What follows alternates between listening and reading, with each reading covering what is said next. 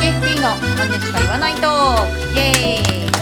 どうも皆さんこんにちは。またはこんばんは現状金を売らず顧問料だけで稼ぐトップ1%のコンサルティング SP カジと経営コンサルコーチングも手掛ける個人投資家テラの2人でお届けします。ラジオの出説明です金商品を販売しないからこそ各業界や金融機関に忖度なしの正直意見が言える現役 SP がぶっちゃけ投稿する暇つぶしいコンテンツとなっております。にちはテラさんよろしくお願いしますはい、よろしくお願いします。今日のテーマなんですけれども、うん、結構ね最近あの、えースペースツイッタースペースとか、そういうところで、えーうん集中スペースみたいな話を、うんがあるんだよっていうことをさっきテラに話したら、はいはい。すごい興味深かったですね。そうそうそうそう今、今っぽいわと思って。うん。なんか多分ねリスナーの方は知ってる人もいると思うけど知らない人もいると思うんでなんか、うん。ツイッターのスペース機能ってねライブ配信みたいなのがあるんですけどそれを、えー、と集中スペースっていう形で開催されてる方が結構いらしてでうん。私最初知らなくって何気なくリスナーとして入ったら誰も何も喋んないんですよ。でなんでなんでこの人たちは無言でなんか間違えちゃったのかなとかミュートになってるのかなとかいろいろ確認したけどどうやら違うらしく、なんていうのかなその勉強しているんですよそのみんな。黙って。ね、すごいよね。そう空気感を共有してるってそうそうそうことでしょそうそう。だから同じ教室でみんなで勉強しようねみたいな、はいはい。そういうなんかコミュニティの一種なんだなっていうのを理解してああなるほどって思ったんだよって話をしたらすごくテラが、うん。すごいなんかこのクールなテラがめちゃくちゃ楽しいや、そうに興味深いですよ、そうそうそう。やっぱり。ね、オンラインとかがさ、メインになってきて、ね、これからバーチャルになってくるっていう時代の中でさ、うんその五感を共有しようっていうのは多分これからの時代に合ってんなみたいな、うんね。空気感をね。うん、そうそうそう、うん、いや面白いですよ。うん、でなんかそんなそんな話から、まあ、資格をねすごく頑張って勉強してるよねっていう話をして偉いよねっていう話から、うん。でもなんか、えー、ツイッターで知り合った方々がねあのの話とかを聞いていると、えっと、なんか実務はやってない。なんか実務に手を出すのは資格をきれいに取り切ってからって考えている人がやっぱ意外と多い気がしてそういう人がなんかうなんでなんだろうねっていう話とそんなことをしなくても、うん。FP として独立したいならもう実行しちゃえばいいっていうふうに私とかテラは思ってるんだよっていう話をちょっと伝えられたらなということで、そういう回にしたいかなって思ってます。はいはい。はい、はい。そうですね。うん勉強とかさ準備を万端にしてからっていうのは多いよね。うん。投資の話でもしたじゃないですかこれ、うんうんうん。なんか投資を始めるには勉強してからじゃないととかさうん。いうふうに思ってる人いっぱいいると思うんだけどとりあえずやれよっていう 不思議不思議なんだよね。結構さその私はね皆さんはお分かりの通りすぐ行動しちゃうタイプ考えるより先に行動しちゃうタイプなんですよ。120%ぐらい。なんで、えー当然、何かうん。家電製品を買っても取扱説明書なんか読みはしないんですよ。触ってポチポチポチポチ動かしてみるはいはいタイプ。メーカーの人は泣いてますよそれは。そうやななんだけどでもさ結構その家電製品とかに日常生活に限って私みたいなタイプ意外といると思うんだよね。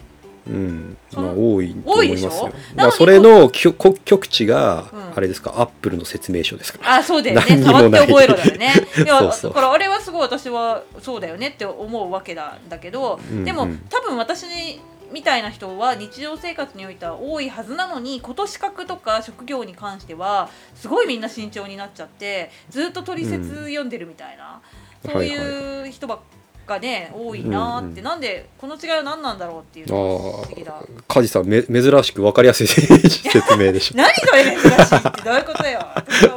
いやわ分かりやすかったですすごくはい、そう。まあ不思議だなって思うわけですよ。そうですね、うん。うん、うんうんそうですねなんでだと思います？ちなみに梶さんは考えすぎるよねやっぱり失敗できないと思っているから。家電はちょっとやっても壊れないと思ってるそうそうそうそうそうそう。家電はさ。ミスっても壊れないと思ってる家電ををさそうボタン違うとこ押して。まあたまにねなんか開かないものを開けようとしてバキッと折っちゃったりとかそういう経験はあるよ私。そう開くはずだみたいな思い込みでね。ここは開くはずだみたいな思い込みで。それは初期不良としてクレーム入れるんですか？あ 入れませんよ。クレーマーじゃないですやってしまったって悲しいだけですよ。悲しくなるんですね、うん。でもそのことね独立とかさ転職とかさそういうことってさ失敗したくないってやっぱ思うわけじゃない？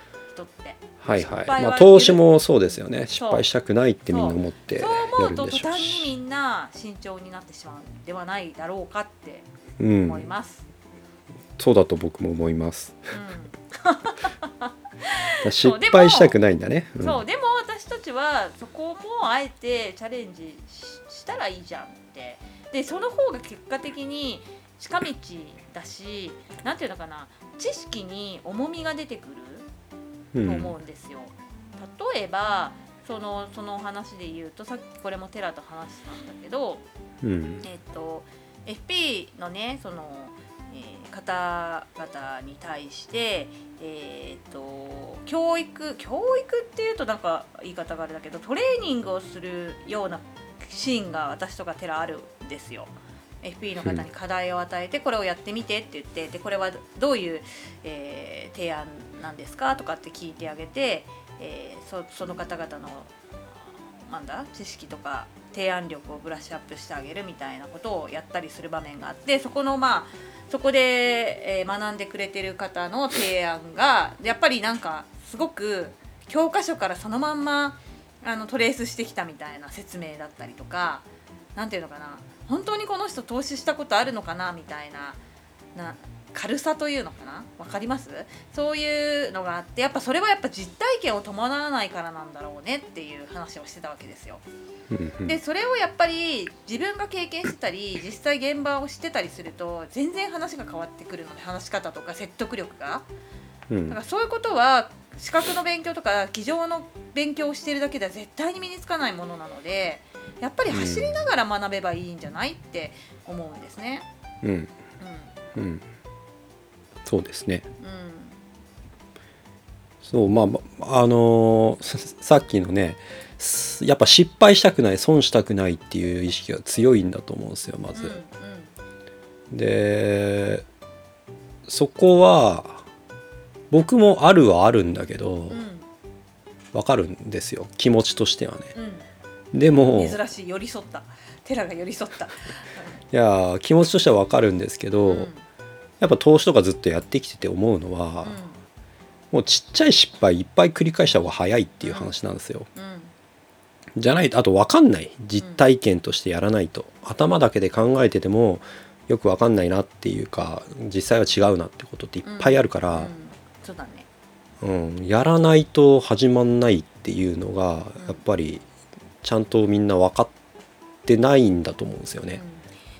その失敗を積み重ねるもので得れるものの価値を分かってないんだと思う。うん、そこは本当なんていうのかな早く外せるなら早い方がいいよね。早い方がいいね。年取ってからより若いうちにねやっちゃった方が早いなと思いますし、若いうちの失敗なんていくらでも挽回できるからね。でなんかさ僕がよくね資格あんま意味ないよっていう趣旨の話をするじゃないですか、うん。するする。それはあの資格試験とかってやっぱなんていうの準備なのよ全部うん。で実際は違うよねっていうのが多分ふ普通にあることじゃないですか、ね資格試験やったところでさまあ何の世界でもそうだと思うけど、うんあの FP でもそうだし、あのその他の資格でもねうん。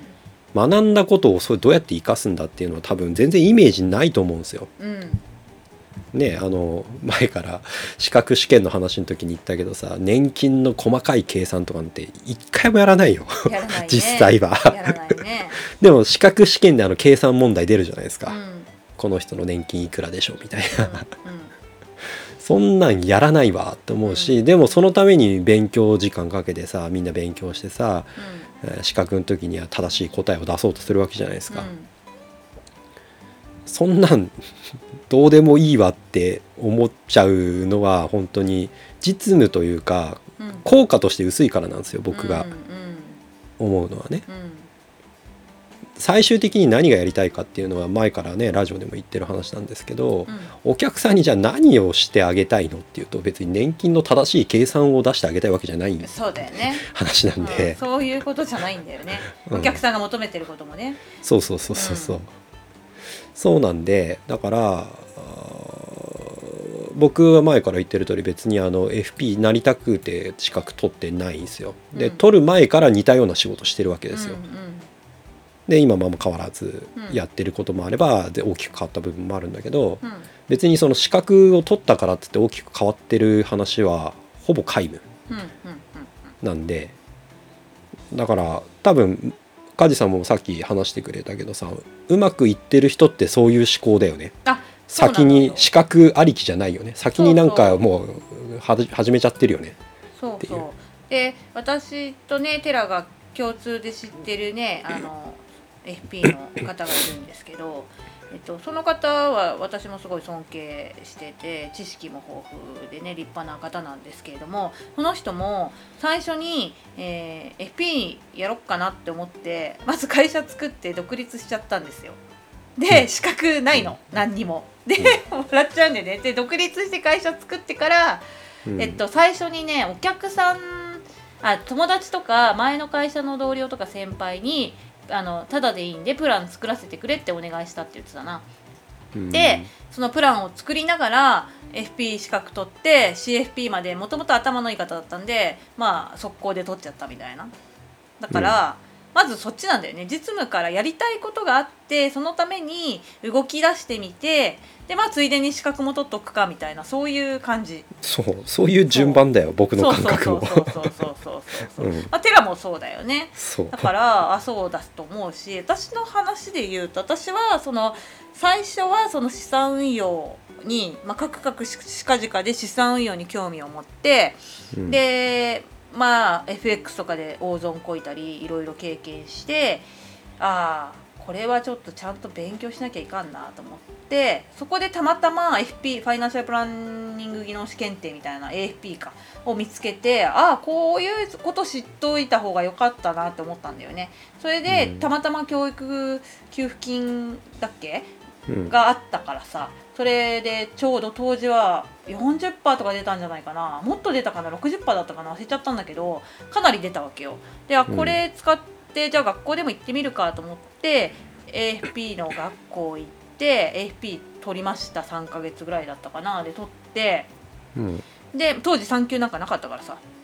取うんってそうなんだ。なかったなかった。それでで AFP 取ったしで当時無職だったんだよ、まあ、怪我怪我したせいでもあってねだから、じゃあ銀行でもお金のことをちょっとじゃあせっかくだからもうちょっと勉強したいなと思ってお金好きだったしお金お金と思って でお金といえば銀行だよねみたいな、そういうすっごいいい軽い気持ちで銀行入りました。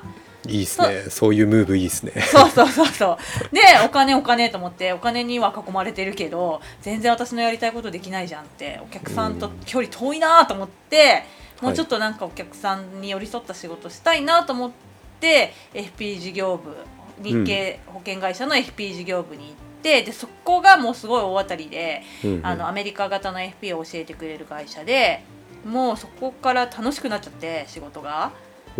でそこでもうガンガン働いてガンガン提案書作りながら一個一個 CFP 取ってったみたいな。はいまあだからや資格の前にいろいろやってた。そうですそうです。だからそこの会社には5年ぐらいいたんですけど5年ぐらいかかりましたよ私だから CFP 取ったの。すっごい忙しかったんで。うんうんうんうん。でもまあ実務の方が楽しかったな。そうだよね。だからそういう順番の方が多分うまくいくと思うんだよね、うんうんうん。いつまでもね考えたりさ資格したり勉強取ったりさうん。勉強取ったり資格取ったり勉強したりだね。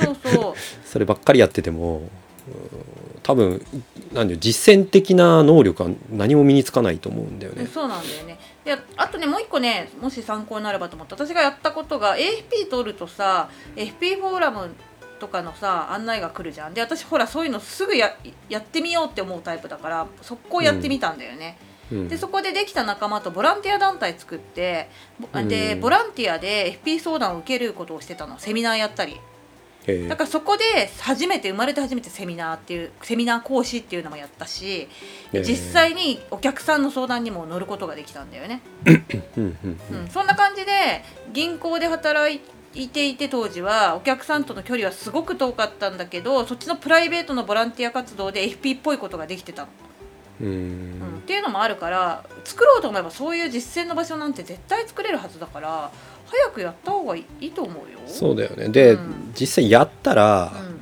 こんなもんかって思う話なのよ、うん。質問というかさ相談内容もさ「あはいはいこんな感じなのね」みたいなのがいっぱい出てくるから、うん。じゃあそれにちゃんとねあの対応できればいい話じゃないですか実務的にはね、うん。うん年金の計算なんてしなくてもいいなってすぐ分かるっていう話だから、うん、そうだと思います、うん。だから私がそのね人にもちろん恵まれたっていうのもあると思いますけどもし私がそのうまくいっている FP の方だとしたならばその理由は多分すぐ実行したことにあったんじゃないかなと思います。うん。まあそうですよね。うん。あとなんか偉そうに喋ってるけど僕は別にその FP 的なそのなんていうの相談を受けたり提案作ったりをいっぱいやってたわけじゃ全くないんだよね、うんうんうんそういえば。うん。数としてはでも大したことないんだけど、うん。なんていうのかな。全部要はそのもともと FP っていうモデルも知らなかったぐらいなんで1時間いくらとかどういうスタイルでやってるかとかもうん。全然知らないんですよ最初から。そうだよねだ自分なりに根付けして自分なりの感じでやってたんですよ。うん。でね。周り見たら単価安いなと思ってたぐらいなんで、ね。でそれそれは俺の仕事ってなんだろうって思った時に一番近そうなのが FP だったっていう話だったもんねそうそうそうそうそう、でだから数いっぱいこなしてたわけでも何でもないんだけど、うん。とりあえず自分がこうやってやったらいくら取れるんだろうみたいな話でビジネスをやったっていう感じなんで、うんうん。うだよね。一応その考え方とかあの提案していく内容とかはうん。多分まあ梶さんもあの認めてくれるぐらいのレベルだとは思うんで、うんうんうん 数は全然経験としては少ないんだけどね。うん、だし実際私ねテラと一緒にお客さん対応とかしたことあるけどあのなんだすごいすんなり入ってきてたよね、うん。要は私なんかはベテランなわけじゃん一応。でも、うん。その私のめ一緒に面談やった時にすごいすんなり入ってきてたからうんだからそう言われてみればすごいことだねそれってね。めちゃくちゃ多分初心者レベルですよ。ね、なのはずなのに普通にアドバイザーとして即できてたからすごいなって今更ながらに思うよね何の違和感もなく受け入れてたけどそういうことなのでだからやるべきことからやってたってことなんですよね。だから一から積み上げていって知識と面談の経験とかってやると多分すげえ時間かかると思うから、うんうんうんうん。そういそう思うよ。だし、うん。あのねやっぱ人間って悲しいかな忘れてしまうんですよ。一生懸そう命勉強したねその時頑張ってもね。そう。だからやっぱ走りながら学んでってお客さんがいっぱいね質問くれるからそれに一生懸命答えてたらすごくねあの机上で勉強するよりも生の経験だから記憶に深く刻ま 刻まれるしうん。プラスエピソードとして次のお客さんにそれを伝えてあげられることができるからやっぱ強いよね実務やってると。そうですよね、まあだから目の前に来る人にちゃんと対応できる能力を身につけるってことが目標だったら資格はどうでもいいっていうことなんで資格はだからその補強するためになんか細かい知識とかをある程度知ってた方が幅が出るっていうぐらいで それでもやりながら学べるから。何かを調べた時に、うん。などっかで聞いたことがあると思い出せるからさ、うん。理解が早くなるよね。あそういえばこうこここういうこと言ってたなみたいな。そうそうそうそう。そうするとなんかつなが点と点がつながってあそういうことねみたいにピンとくるのがうん。普通の何も知らない人よりもは半分のぐらいの時間になるみたいなそういうメリットは確かにあるとは思うけどそうあんまりなんかそれがすごいメリットかって言われるとどうかなって気がするよね。うんあとねあんまりその資格がだから僕があまり価値が置けないなと思ってるのはさ、うん。前回の話に近い話でさ情報だけポンポンポンポンポンっていっぱい細かく知ってたところであんま意味ないのよだから、うんうん自分なりに考えなけれ考えられないとアップデートできないって話前回したじゃないですか、同じ話で情報いっぱい知ってるけど何にもこう応用聞かなかったりっていう人いっぱいいると思うんですよ、うんじゃなくてなんかあれとこれとこれはあこういう感じでつながってんのねみたいな。感覚とかそういうことさえ分かってれば細かいそういう資格試験で受からなきゃいけないレベルのその知識を身につけてなくてもめちゃくちゃ有益なことをお客さんに提供できたりとかより深い話ができたりとかってことは全然あると思うんで。うん、うん、そうだね。あとあれかなその定量データばっかりをね資格試験だとどうしても文章問題だし、うん。えー定量データの分析になりがちなんだけど現場では定量データは当たり前だけどその定性データつまりお客さんの感情とか気持ちとかさ、うん。そういうのを定量とねあの混ぜた時にて提案って出てくるからさその化学反応を経験できないんだよ。それはねあのねめちゃくちゃあるんですよ。だから、うん。パッと見てさこの人お金全く問題ないなって人にじゃあどういう提案するんだって話出てくそうるじゃなそいうですか。そうそう、でもその人にはその人なりの悩みがあったりさあのポイントがあるわけじゃないですうん、か。そうだね。らそこにちゃんとね気づいてやってあげればすごく感謝されるじゃないですかね。そう。でねあの私もトレーニングとか参加してて思うのは知識があってもそういうなんか会話お客さんのその訂正データを引き出せない人がすごく多い、自分ばっか喋っちゃって知識があるもんだからさ喋っちゃうのよ、うんねああだこうだってほら僕知ってるでしょ？ではないけれどもね教えてあげたいと思う気持ちがあるんだろうね。知ってるしね。うん。うん、それはすごくいいことなんだけどでも、うん。自分ばっか喋っちゃってお客さんのさその訂正データを収集できないで終わっちゃうっていう人がすごく多くってそれって大抵失敗するのそういう面なんて。うん。いい結果にならないんですよ。うん。うん、だからそういうトレーニングも現場ではかなり重要になってくる。下手したら知識よりも重要かもしれない。うん。でもそれはやっぱ現場でないと分かんないから。だから営業職をやった方がいいっていうのはそこにも通ずるものがあるんだよね。営業ってそういう仕事だからさお客さんの感情を読み取ったりとかさ、はいはい。うん、っそうですね。ていうことなんだよ。それが絶対に資格勉強では身につかないスキルだから、うん。そうですね。だからねべ勉強は大事なんだけどそればっかりやっててもねみたいなのが思うところだよね。うん。じゃあなんかさその現場そのなんだ現場をしに出るにはどうしたらいいんだろうって思うと私なんかはさほらうん。金融機関に所属しちゃったじゃない、うん。軽い気持ちで銀行行ったり保険会社行ったりしちゃったじゃない。もうたまたま運よく、特に保険会社の方は、うん。ちゃんと FP をやってるねう売るな保険と投資だったけど、うん。一応そのなんだ教育はすごく良かったからあんまりその、がっつりも洗脳もされずにね良かったから、えー結果的に良かったんだけどでもうん。ほら、テラとかはこの間さ金融機関に所属してない方がいいって言ってたじゃない。うんってなった時にじゃあどうすればいいのって思うと思うんだよね。うん。まあその解決方法としては、うん。なんか私だったら友達にただでいいからプラン作らせてって言うかなうん。友達が言いづらかったらやっぱボランティア団体とかに所属するとかね、うん。うん、で週末 FP をやるとかね。無料 FP う相談会とかを開くとかね。まあそういうルートはなんていうのかな。やっぱ通常でしょうねおそらくね。と思うよ。でそれをなんていうのか受け身じゃなくて自分で作ってしまえばいいんだよ。できるから。うん。うんでねなんか区の公認とかってそのお金が絡まない団体だと比較的もらいやすいんですよ。うんお金をねそう営利目的だとすごい区って慎重なのでやらせてくれなかったりするんだけど無料でいいですよって言うとあの結構ねあの場所も貸してくれるしやらせてくれるんですよ。なるほどね。うん、そっか。うんそこなんか難しいっすね。なんか無料でってやりたくないですよね僕は。あ最初から。そう。最初からちゃんと金取る形でやるっていうのが自分のプレッシャーにもなるし、うん。やるべき仕事としての感覚になると思うんでなんか無料っていうとねやっぱぼやけるんですよ、うん。意識が。うんうんうんうん相手の期待値もね無料だしみたいな感じで来るじゃないですか、もちろんうんだからまあ良し悪しだなっていうのは今聞いてて思いましたけどね。うんんでもねいきなりそのお金を取ってできる環境がある人はいいけどやっぱそれだとハードルは上がっちゃうよね。まあそうですどうしてねも。それはそうですね。う。ん。だからさっきのさあの僕は大した経験値というかその数としてはねない中で、うん。あの全然普通に話はできたっていう話をしてたじゃないですか、うん。それは最初からその意識でやってたからなんですよ。おそらく。うん。うん。無料では全然やらない。うん。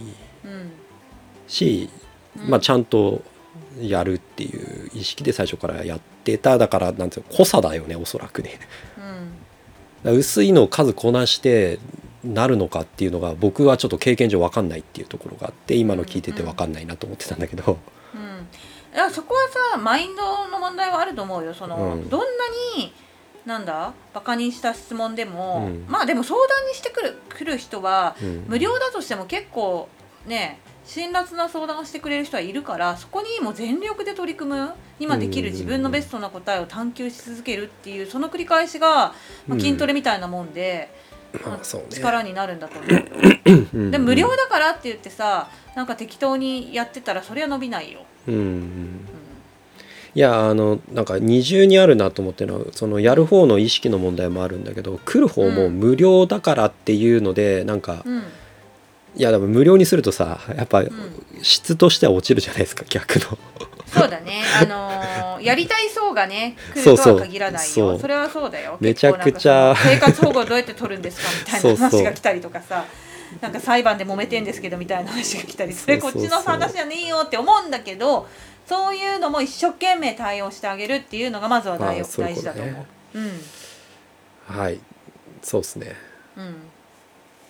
いや全然なんかそれはやりながらのやつではちゃんとありなルートだとは思ってます。うん。もちろん。そう。なんでなんだろうな。受け身にならずにどんどんなんかまず実践してみる。FP ソフトとかもさ、うん。触ってさどんどん使ったらいいと思うよ。そうですね、まあそうですね。そんな高くないしさ。無料のもあるじゃんね、うんそういうのをもう使ってさどんどん。自分のまあキャッシュフローとかはもちろん引いてるよね皆さん。初めにさ多分一個さ、ハードルとしてあるのはさ、ゼロから始めるとしてだようん。なんか提案書ってどんな形で作るのみたいなのあるじゃないですか。あそれ作ってみるといいよね 自分なりのね。なんかソフト打ち込んで出たやつとかさなんかもう情報型でさ、これこのまま出しても困っちゃうよねみたいな形じゃないですか、だから、うんどうやって自分なりの提案書になるのかみたいなものを一個作るといいのかもねって思うあけどね。本当その通りでどういう順番でどうその提案書をお客さんに説明していくかみたいなプレゼンテーションするかみたいなセミナー資料作りにまあ似てるのかなと思うけど、うんその型みたいなのをまあ探求していくっていうことも、まあ、でもお客さんいないとなかなかそういうのもさモチベーションならないじゃんそうだからそう直接そう実際そう相手するってい提案していうくそうことだよね。うんと思いますよ。うん、そしたらこの知識ばっか使うなみたいな話になるじゃないですか。うん、ねそうだよね。細かい話はあんまりない。あとはなんかさその集中スペースとかやってる仲間がさいるわけじゃんみんな。うんだとしたらその仲間同士でロープレするとかねそういうのもいいと思うよ。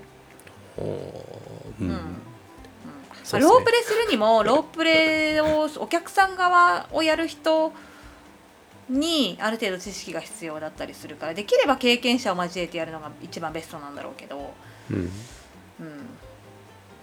でもロープレは一つハードルは低いよねきっとねやってみることに関してはね。そうですね。うん。ロープレもなであれロープレも僕はなんていうの苦手というかね笑っちゃうんで、笑っちゃうよ知っね。てる間でやると。だからもう本当実践派ですね僕はもう、うんうん実践で全部やっていくタイプだったんで、私はねその保険会社にいた頃は FP, FP の保険会社にいた頃はすっごいロープレは恐ろしくやらされてた。うん。まあ一般的には営業とかロープレやった方がいいと思うから、うん。まあそれでいいと思いますけどね、うん。うん。どうしても笑っちゃうんだよね。真面目にやれって思われるだろうけどね。なんかね。身が入んない。ね。僕は。そうだね。本番っていうの方が。いい感じでそう。うん。できればなんかその実行してほしいなって思います。あの1歩目がね資格試験だとしたら2歩目も1歩目と2歩目の間あまり開けずにすぐ2歩目もうん。踏み出せるといいと思いますよ。そうですね。うん、ということが今日私たちから伝えたかったメッセージでございました。はい。こんな感じでよろしいでしょうか？はい。よろしいですはいじゃあそろそろ終わりのお時間とさせてください。今日はここまで聞いてくれてありがとうございました。このラジオは毎週木曜日に更新をしています。お気に入り登録のほか、えー、とこの、えーラジオに関しての感想ですね。を、えー入れていただけると継続のモチベーションになるのでぜひ面白かったよとかもっとこここうしてほしいよっていう要望も含めていただけると嬉しいなというふうに思います。と私たちツイッターのアカウントも持っています、えー正直 FP ラジオというアカウント名でツイッターでつぶやいたりもしていますので、えもし興味のある方はそちらの方フォローの方もよろしくお願いいたします。えー質問ですね。最近あんまり来てないのかな？なので全然答えられる余裕がありますので何か私たちに質問してみたい方は Twitter 経由で、えー質問の方を受け付けておりますので Twitter の方も覗いてみてください、えーそれでは今週も正直に生きていきましょう。バイバイ、はいさよなら。